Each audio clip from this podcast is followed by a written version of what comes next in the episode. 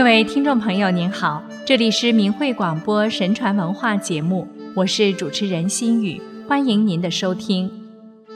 上集节目中，我们介绍了古代几位秉公执法、为民请命的好官，今天再来讲讲唐代徐有功的故事。徐有功是河南偃师人，青年时举明经及第，历任蒲州司法参军、司行四丞。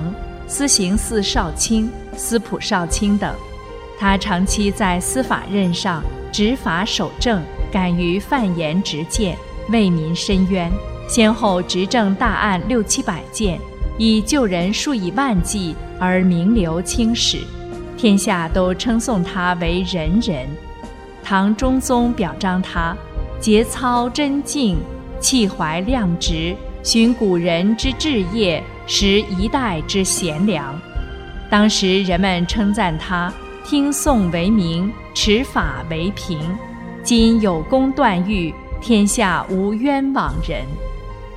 徐有功任蒲州司法参军时，实载其为政宽仁，不行杖罚，当地百姓和官吏都称他为徐无杖。那么，徐无杖是什么意思呢？徐有功治理政务有仁爱之心，审案时不忍用杖责来处罚人，而是用仁义道德去教育启迪其悔悟自新。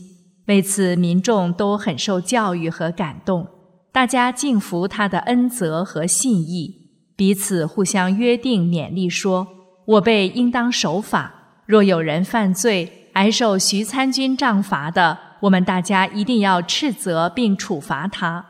徐有功一直到任期结束也没有杖责一人，在他的感化下，蒲州民风大改，徐无杖之名也由此广传。凭着惠民政绩，徐有功被宣召进京，担任司刑四丞。武则天称帝后，酷吏滋虐天下，奸臣来俊臣、周兴等。都是靠告密状诬陷人起家，他们罗织罪名，构陷无辜，将相豪杰、公卿大夫、平民百姓被捕入狱，惨遭杀害者不计其数。一时冤狱四起，朝野震恐，人人自危，朝臣多敢怒不敢言，而徐有功却敢于直言为民辩护，始终守正不阿。他常常在朝廷上据理力争，力主秉公办案，依法量刑。当武则天用严厉的语言压制他时，左右大臣莫不为之惊心，而徐有功却神色不变，持论一坚。徐有功守法护法的事例很多。有一次，来俊臣周兴、索元礼及武承嗣等联合诬陷狄仁杰等忠臣七人谋反。极力奏请斩杀，徐有功独自挺身而出，向武则天强谏，辩白忠臣无罪遭陷，并提出权大于法的现象不能再延续下去。当时朝堂上的文武大臣两三百人都很紧张，而徐有功对答如流，没有一点胆怯和惧怕。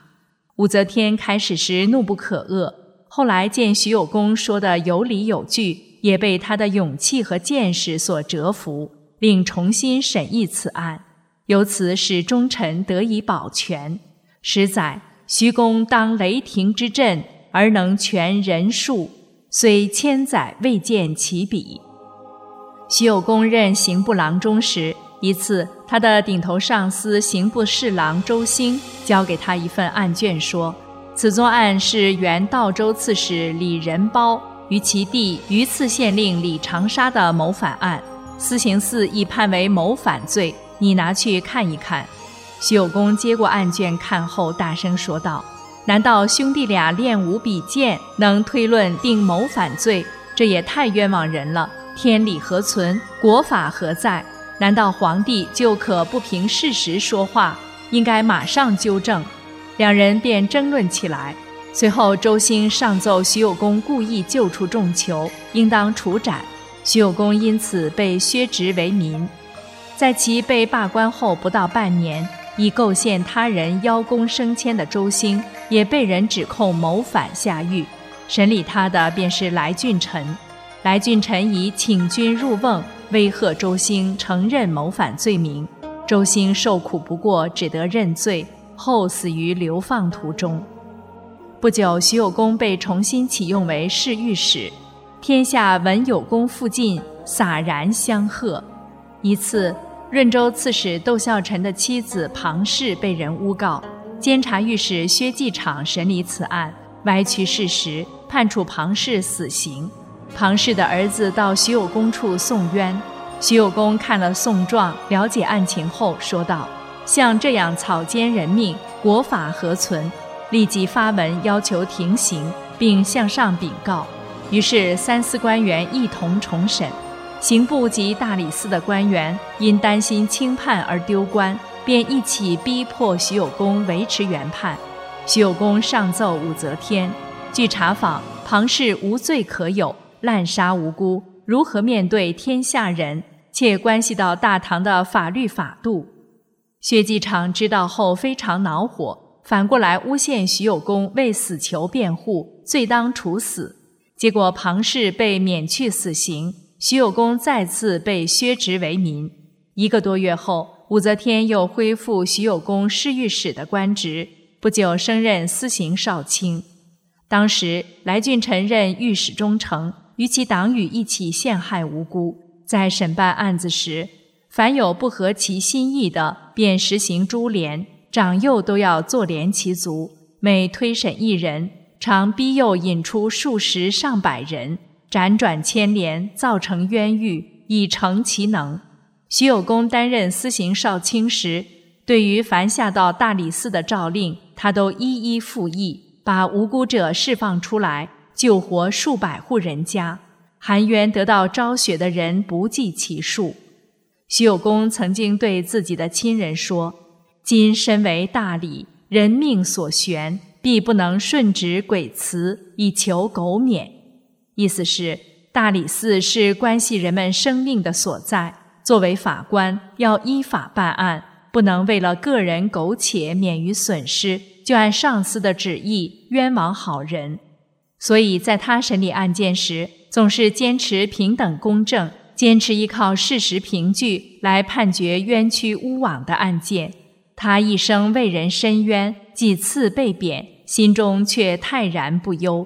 几次提升也不喜悦，不阿谀奉迎，而是义无反顾地维护法律的尊严与公正，制止着各种冤假错案的泛滥，因此深受民众的拥戴。时利民称：“人欲来侯必死，欲徐度必生。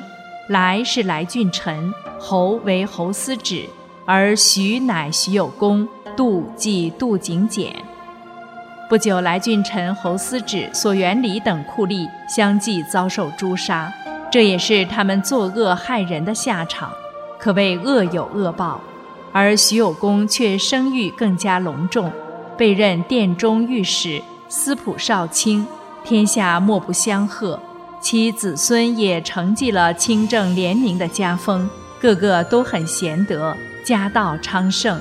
其后代武士徐商。官至太子太保，徐商之子徐彦未登宰相，封齐国公，世代荣显，可谓善有善报。徐有功的正义必战胜邪恶的坚定信念和对百姓的爱护，受到了人们的尊敬和推崇。为人为官一定要严于自律，在任何时候都要坚持真理和正义原则。仁爱他人，坚守道德和良知，才会有光明的前途。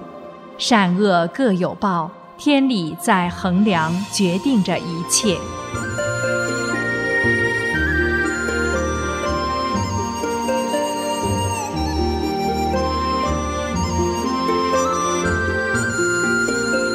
好了，听众朋友，今天的节目时间要结束了，心语感谢大家收听神传文化节目。下次时间再会。